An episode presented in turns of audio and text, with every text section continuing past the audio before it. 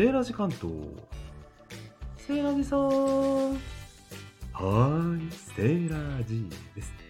今回のズンズンインタビューは、個性際立つ、スタイフ界きっての名物配信者と言っても過言ではない、あの方をお招きしております。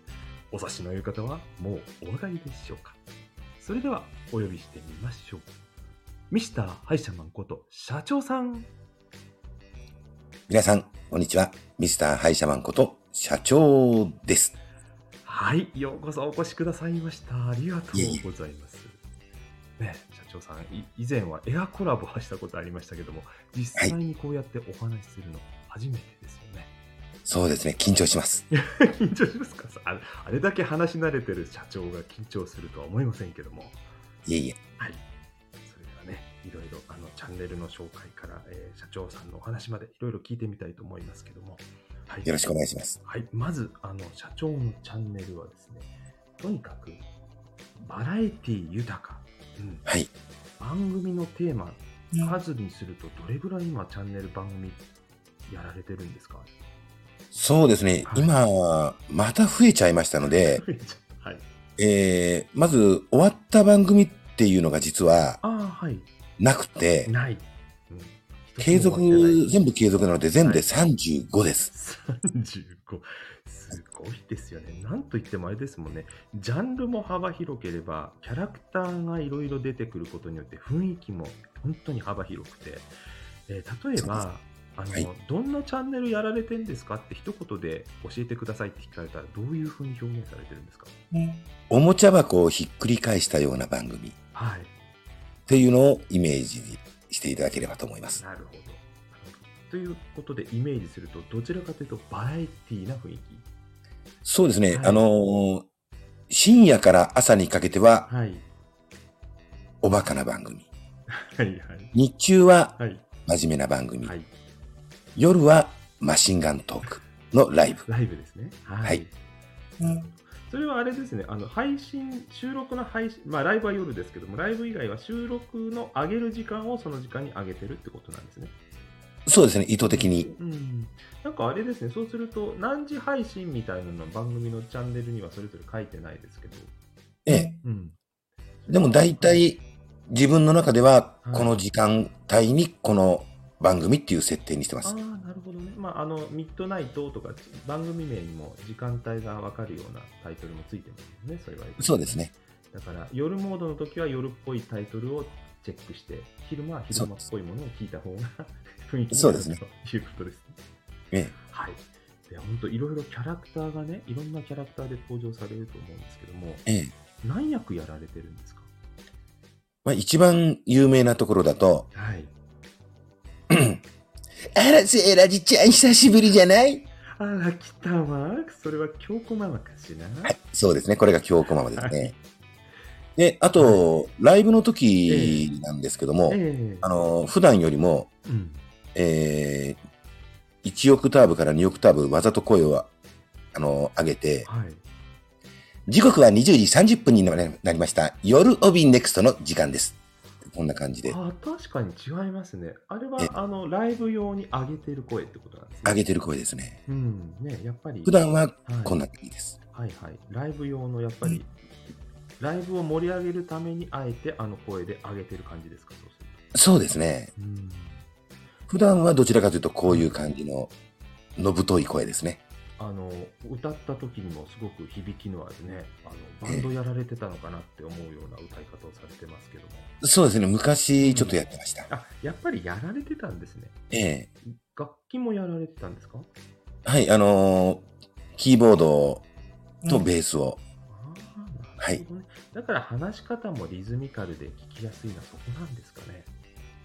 そうですね。まあ、昔からこう、深夜放送のうん。ディスクジョッキーに憧れてたので、はい。あ、はい、DJ ね。はい。だから、スタイフの中ではい。自分の叶えたかった夢を今叶えてるって感じですかね。まさかこんな日が来るとは思いませんでしたよね、当時。そうですね。僕もスタイフ始めた時はうん危機戦だったんで、そうなんですか、最初はい聞き戦4ヶ月だった聞き戦ですええあ、そうですか。で、いろいろな刺激を受けたと思いますけども、やってみようって思ったきっかけとかあったんですか？自分が配信しよいやー、でも最初は、あれですね、危機戦4ヶ月う。、はい。で、配信は、あのー一番最初の僕の配信というのはもう黒歴史というぐらい、はい。今聞くともう本当に恥ずかしいうん。番組だったんですね。はい。で、いろんなことをやってみたいっていうふうに思いまして、うんうん。まあ、今ちょっと流行ってるシチュエーションボイスなんていうのも結構早い段階から僕実はやってて、ええで、こう、スマホの前の皆さんとデートをするっていう感じのうんシチュエーションボイスっていうのもやりましたし、ですか。ええ。で、そこから、あのー京子ママうん。が派生で始まったっていうはい。で、今は、そうですね、教養番組的なことも真面目にやってますね。ね、真面目社長の真面目配信っていうのもやられてますもんね。そうですね。うんあの悪い表現をすると多重人格的なチャンネルになってますけども、はい。あのどういうふうに見られたいとかってあるんですか、ご自身一番最初の僕のうん自分自身の。キャッチコピーが、うん過疎地で僻地の多重人格配信者ですって、あそうなんですね。すいません。最初からこれ言ってたんです、実は。い多重人格とか失礼なこと言っちゃいましたけど。やいや、いや、本当に、あの、うん多重、いろんな方のニーズがあると思うんです。え例えば、真面目な配信が、はいその、あのー好きな方もお見えになれば、えはい。おバカな配信でクスッと笑いたい人も見える。うん、そうですね。だから、僕は逆に、かっこいい方を、いいことを言うつもりじゃないんですけど、やっはい。ぱり、スタイフでみんなを待っててあげたい。だから、いろんな配信を上げる。うん。そんな感じですかね。あのいろんな配信があっていろんなキャラクターを出されてるということは逆に言うとどんな人でも受け入れてくれそうな印象もあるんですよ。そうですね。聞きたい人が、うん。その番組を聞いてもらえるように。うん、でも、トドのつまりは、ミスターハイシマンこと社長はい。っていうことなので、はい。いろんな番組でみんなの背中を押してあげたり、うんうんうんくすっと笑わせたりはい。っていう感じですかね。そのし私生活の私生活というかしお仕事とかで普段はい話している感じはこの感じで話すって感じですか、でも、今、うんここで話してる感じのトーンですあね。そうなんですね。じゃあ、あの、スタイフでやってるのはやっぱりスタイフの中のキャラクターであって、普通はああいう話し方されてない。99%キャラです。あ、すごいですね。でもそれも、そのキャラもスタイフ始めてから生まれたキャラなんですよね。そうですね。なんか昔からそういうなんか役をやっていたのかなと思うぐらいいろんなキャラを使いこなしてるのでびっくりしてるんですけいえいえ、あのー収録を自分で聞いて、ど。はい。ちょっと違うなと思ったら、やうん。っぱりボツにしてもう一回撮り直すとか。あ、撮り直しもされてるんですね。ああ、もう頻繁ですね。うん。日常茶飯事です。日常茶飯事撮り直しであの本数でいくと、ええ。1日の半分以上なんか収録に使ってんじゃないかっていう印象もありますけど実際どれぐらいの時間費やしてるんですか毎日？収録の時間だけで言うと、はい。実はそんなに使ってないんです。そうなんですか。えー週に1回うん。収録デイっていう感じで、まるっと1日収録でええええ30分ぐらい撮ります。ええええ30本まとめ撮りも収録の日なんですねそれが。そうですね。うーん。ってことは30本その場で思いついてるんじゃなくてネタを30本集めてあるって感じですか？そうですね。ん。あのね、すごい気になってたんですけど、いろんはい。なパターンはあると思うんですが、台本って用意するパターンとしないパターン、両方あったりするんですか？あります。やっぱり完全に台本のケースと完全に台本なしのケースみたいな、いろいろなパターンがあるんですか？割と真面目な番組、うん。お昼のに、昼間にこうさせていただいてるはい。番組は、ええちょっとだけ台本あります。ああメモ程度というか。メモ程度ですねうんうんで、ライブは一切ないですしう、んはい。あと、そのシチュエーションボイス的なものであったりとか、えおバカな番組に関してえは、はい。えーほとんど台本なしです。喋り始めてはいから考えながら。あそうなんですか？その30本撮る日に思いついて喋ってる感じですか？そうですね。えすごいアイイディアというかネタが頭の中から溢れ出てくるんですね。いや、ところがですね、実はよくよく聞いてもらえるとわかると思うんですが、もちろん聖来さんもわかると思うんですが、はい。あの、深夜にやってるあの、おバカな番組とかあるじゃないですかあり。ますね。はい。あのあたりも全部僕は1分の番組ですし、ええ実はネタっていうのがなくて、はただあの言葉の言い回し、い。そうですね。あれは楽しいですよね。うんえ言葉の言い回しでうん皆さんに楽しんでいただけるっていう感じなので、ええ完全にこう、お笑いのネタとして考えているものはないので、はい。キャラクターと言い回しで全てやってるので、うん。あとは皆さんの妄想をかき立てるような感じでうん。やってますから、実はうん下ネタって僕一言も言ってないんですよ。はい。勝手に相手が何かを想像しているだけですもんね。そうですね。大人のサザエさんとかね、はい。やってますけども、あのーはい。ええ艶っぽい話とかやってますが、えあの、実は、一切の下ネタ言ってないんですよね。えうーん。ええなるほど。そういうふうに意識して今度聞いてみたくなりました。そう言われてみたら。ええうんだからそれを皆さんがこうイメージの中でうん膨らませますんで、まあここでちょっとね、過去のネタのあれじゃないんですけども、はい。例えば大人のサザエさんでね、ええー来週のサザエさんはっていう感じでいくじゃないですか。えええーサザエ、おもちゃ好きなんだね。え はいはいはい。いやこれ別に何が下ネタですかねはい。っていう感じなんですよね。聞いた人がね、勝手に妄想する世界で。そうです、そうです。決めるのはあなたって感じですよね。どちらかというと僕はそういう感じで、うん。皆さんの、こう、脳をいじってる感じですね。それがちょっと楽しくもあるわけですね。そうですね。ちなみにその言葉の言い回しとは言うものの、そうは言っても言葉は選ばないといけないじゃないですか。決めないとえ。えええそれはメモっておいたりとかしてるんですか？いや、例えうばん最近ではう、んシャチョニエル夫人っていうのをやってるんですよね。はい。あれに至っても言い方が、例えば、皆さん、シャチョニエルよって言ってるだけなんですが、え喋、ってる内容はえ、え例えば、ついついこの間だと焼肉屋に行きました。えはい。エプロンをつけてはい。しまいました。それをエプロンを取らずに会計しちゃって、思わず恥ずかしくて、ハウって言っちゃいました。これ普通、はいど、どこが面白い話なんですかね？うん。でもこれもその言い方次第でね。話し方でね。そうですね。うん。だからこういうのはもう本当に自分の経験談をはい。そのまんま喋ってるだけです。それはなんかあれですか、その間の取り方とか話し方っていうのは学ばれたんですか？えー、学ば、学んだこともないですし、ただ自分がこうだったら面白いのかなっていう、そのうん。インスインスピレーション、はい。ね、オリジナルでね、そうですね。考えられてる。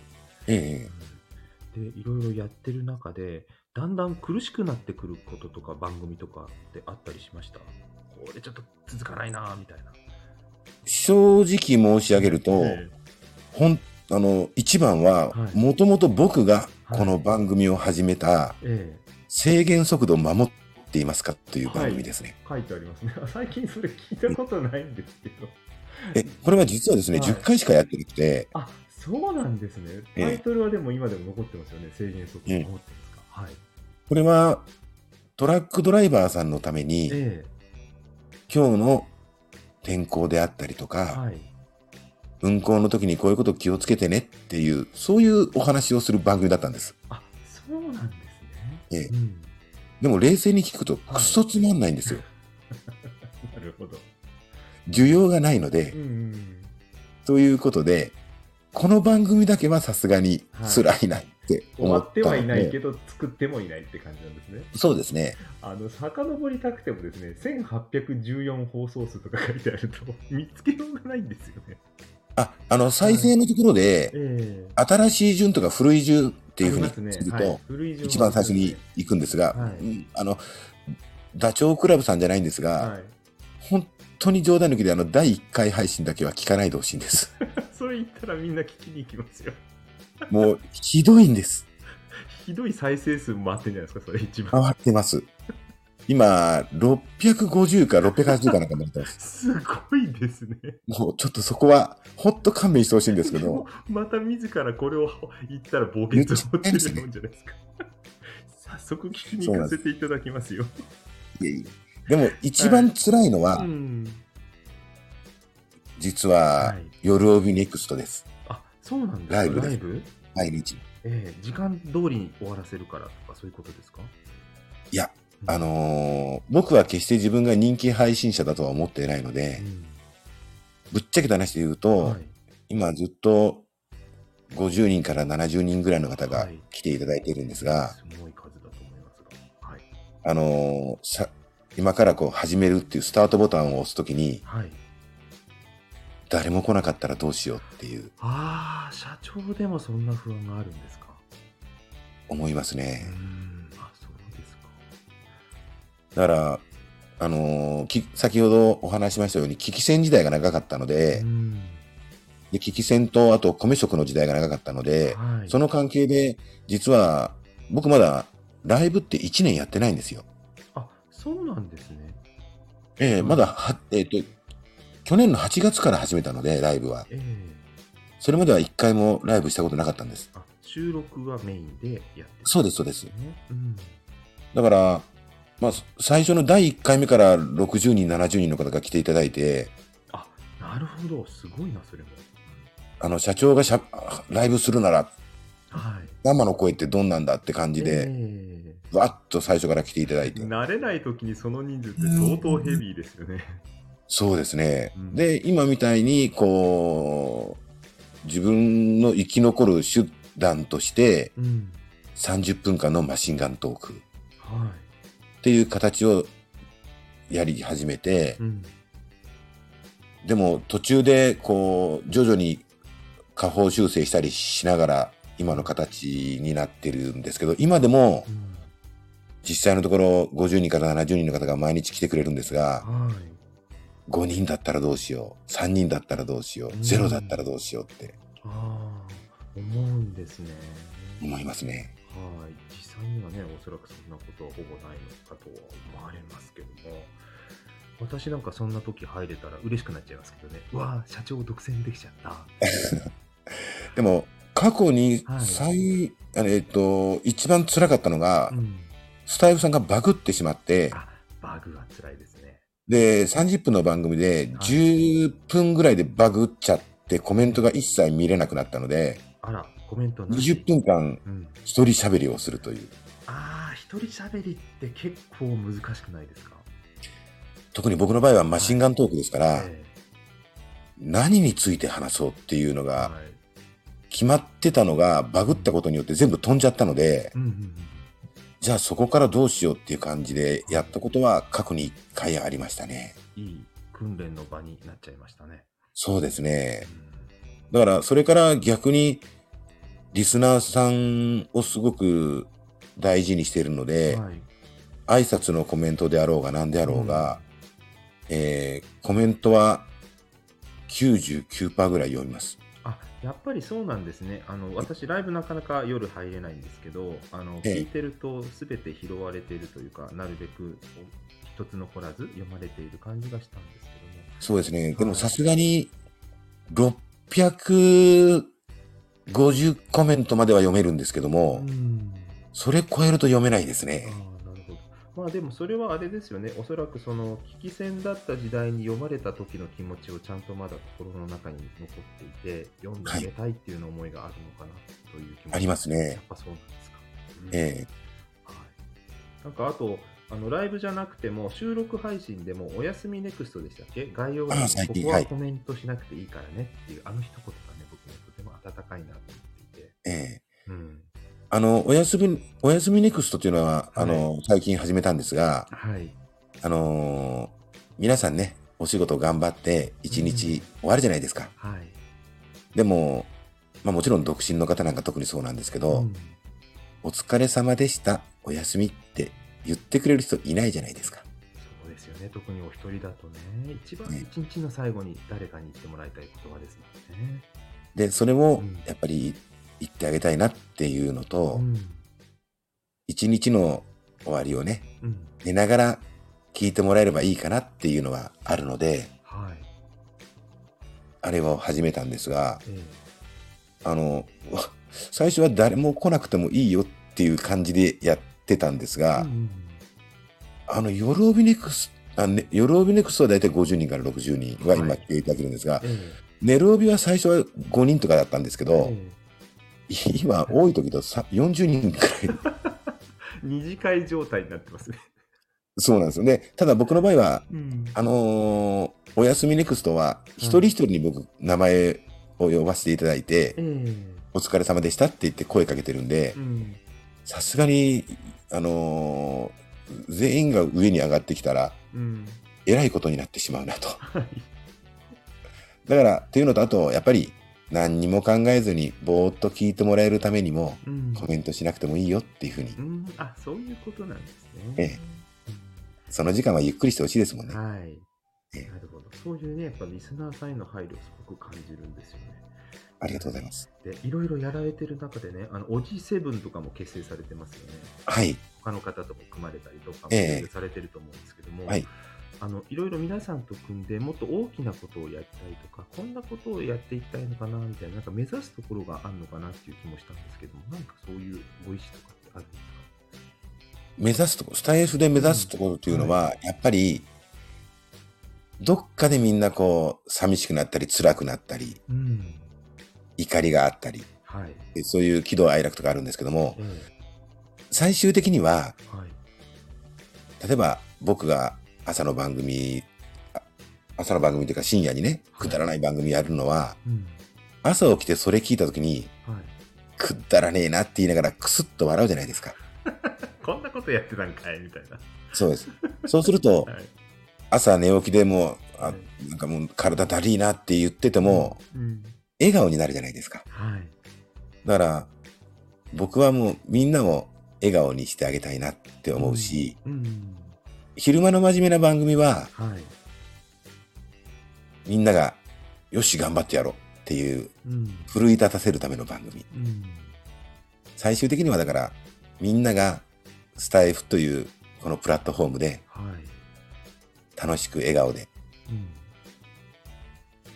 なってくれたらいいなっていうのが僕の最終的な目標というか。うん。だから、はい。いろんなことをやってはい飽きさせないようにと思ってます。えーそうですね、次から次へと本当によくあのアイディア豊富な方だなと思ってましたけど、その真面目な話で言うとね、はいあの経営者として例えば若い方とかこれからの世代に何か思いを伝えたいっていうのもあるのかなって気がしたんですけども、はい。うん、そういう僕ははい、自分が必ず、うん。まあ座右の銘じゃないんですけども、はい。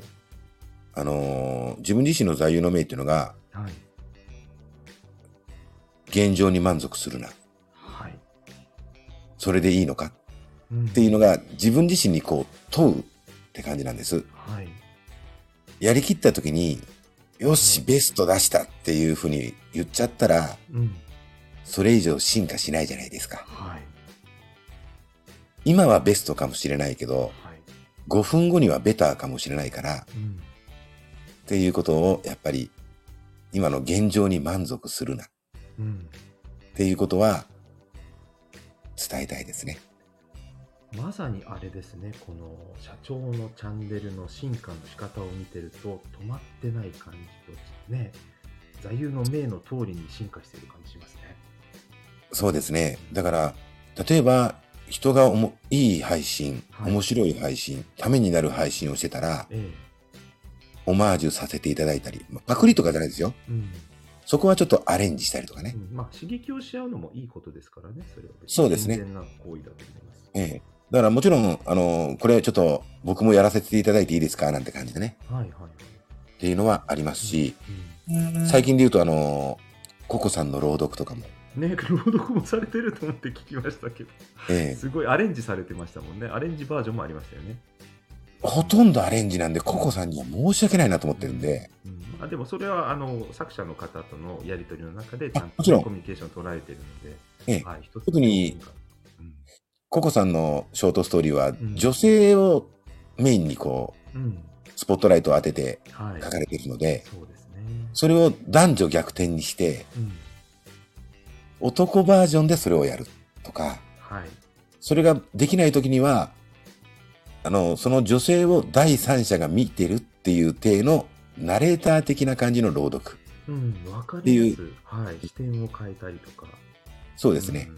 で、最後にオリジナルなセリフを付け足したりとかうん。はい。っていう感じもやりますね。あれ、意外に私もアンサー配信ってやったことあるんですけども、ええ反対側作るって相当イマジネーション、原作つ、オリジナル作るより大変なんじゃないかっていうぐらい頭使いません？使いますよね。えだからアンサーが大変なのえで、え本編をえはい。に一人称を変えて、うん。言葉のニュアンスを変えて、はイントネーションを変えて、い。うん。その世界観を壊さない。そうですね。そんな感じですね。うん、だから元ネタをいじってるだけだから楽してんじゃねっていう風に見る方もいるかもしれないんですけど実はやってみると相当そんなことない。相当大変なことをあえて取り組んでるんだな。チャレンジャーだなと思って聞かせていただいてましそうですね。さらに大変なのが、うん。実はあの朗読は、たはい。あのーファーストテイクみたいな感じで僕あれ、一発撮りなんですよ。あそうなんですか。あのースタイフの BGM ではないので、そうですね。噛んだら終わりなんですよ。ですよね。繋いちゃったらバレちゃいますもんね BGM で。ええ。だから過去一番ひどいのでう、ん。テイク35ってのあります。最初から全部取り直し全部撮り直しです。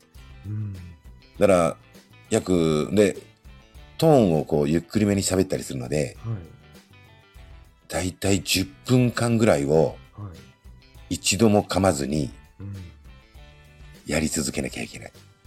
それは相当訓練になりますねそうですね。まだうん一発撮りやったことないですね。いや、すごい。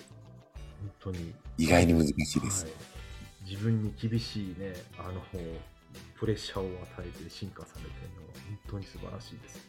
おバカ番組の方が楽です。はい、まあでも、ちょうどメリハリでね、その35本で、あ、30本、収録30本やる日っていうのは、あのええ。交互に撮ったりするんですか？真面目おバカ、真面目おバカみたいな。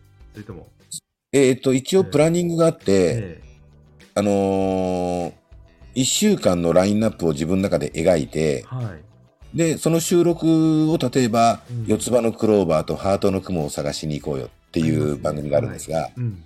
それを例えば5本撮ったら、うん。あの、おバカな番組、深夜にやるサザエさんを、うん大人のサザエさんを3本撮って、はい。ズームイン夜を3本撮ってとか、はい。そういう感じで、1週間のこう配信予定を自分で組みながらええ収録作ります。えー、なんかその収録風景をちょっと見てみたい、覗いてみたいって気持ちになりました、今。真面目配信の時は全然見せられます。あ艶っぽい話とかあ。、ええーセクシー英会話の時えは、はい。あのーもう体がくねってるので、それ、それライブで、インスタライブかなんかでぜひ見せてください。いや、本当に、例えば、あのーはいあのもう言い方次第じゃないですか。ええそうですね。あの、ミネラルウォーターという言葉を、はいミネラルウォーってこうやってる時にもう体くねってますからねあ。わかります、でもね、手も動かしながらね。そうなんですよ。波打ってる感じ？これは人に見せられないです。実はね、私、社長のあれを聞きながらね、自分も家で一人でね、うねってや真似したことあるんですよ。くねりますよね、絶対。くねります。アホかなと思いながら自分もね。あの言い方すると絶対体くねるんでそうなん。ですよ。でもそれが結構ストレス発散というかね、あの気分転換になって面白いなと思って。ありがとうございます。楽しい楽しみ方、正しい楽しみ方なのかもしれないですね、それがね。撮り終わった後に自分何やってんだろうって笑っちゃいます、逆に。ちょっと旗で見たい感じがすごいしますけど。本当ですね。すいません、なんか後半ね、だんだんあの柔らかい話になってきましたがいえいえ、大丈夫です。あの約30分あっという間にもう過ぎてしまったので、ありがとうございます最後にね、一言ね、あのお伺いして締めに行きたいと思うんですが、はいまあ私から見てもそうなんですけども、まあ、本当にいろいろバラエティ豊かに配信されているね、先輩配信者としてね、あのこれからやりたい方とかね、あのどうやったらこんないろいろ楽しそうにできるんだろうと思ってる方向けのね、えーメッセージとか、あるいはその、こんな方に聞いていただきたいとか、聞いていただいている方へのメッセージも結構なんですけど、何か一言皆さんにお伝えしたいことをいただければと思います。あ、二言でもいいことですけど。はい。簡単に言えば、はい。思いついたらうん。やってみましょう。思いついたらやってみましょう。はい。そうです。で、それではい反応が薄ければ、はい。下方修正すればいいんです。ね、見直せばいいんですね。そう、見直せばいいんです。うん。最初の一歩が出ないとはい。何にも出ないから、はい。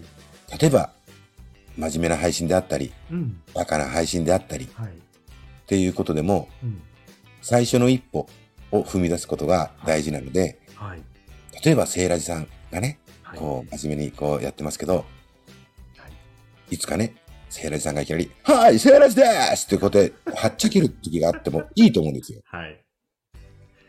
そういうことも、やっぱり、一つやってみるのも、仕事も、スタイフもそうですけど、うん。最初の一歩だと思います。よくわかります。やってみると意外にね、あの、例えば、あの、フォロワーが減るかと思ったら増えたっていうね、逆のことが起きたりもしますしね。予想通り、ね。予想通り不評なこともあるし、でもやってみないとわからないし、その先にはね、そうなんです。次で結局それは何につながるかっていうと、これが一番大事なことです。はい。自分が楽しくなきゃ、うん。人には伝わらないです。はい。まず自分が楽しまないと。そうですねいやいややってたらね、楽しくないですもんね。そうです聞いてる。方もね。うん。そうだと思います。はい。いやー、いい言葉をいただきましたね。思いついたらやってみよう。最初の一歩ですよ、皆さんね。っていうことですね。本当そう思います。京子ママもそうでしたしね。最初のあの。あら、ありがとう。よかったわ。出てくれって待ってたのよ。嬉しいわ。もうセイラジさん、最後に私ちょっとモノマネしたいんだけどいいかしら。やってみて。聞いてるわ。セイラジです。あら、しゃ、京子ママ？私も京子ママの真似したいんだけど。上手です、セイラジさん。のぶとい声が出なくてダメでした。素敵すぎます。ありがとうございます。そろそろ、はいえー今日この部屋をはいあえて復活させようと思ってます。わざと封印してましたんで。あ、そうなんですね。最近、そういえば、あのお聞きしてない気がしましたけども。えーですね。うん。出過ぎる感があると飽きられてしまうので、なるほど。一番人気のある時に、えええー封印しました。ああ、他をね、その間に仕込んで、そうです。で、ちょっとじらしプレイをしてたわけですね、今ね。そうですね。はい。嫌だわ、もう本当にじらしちゃって。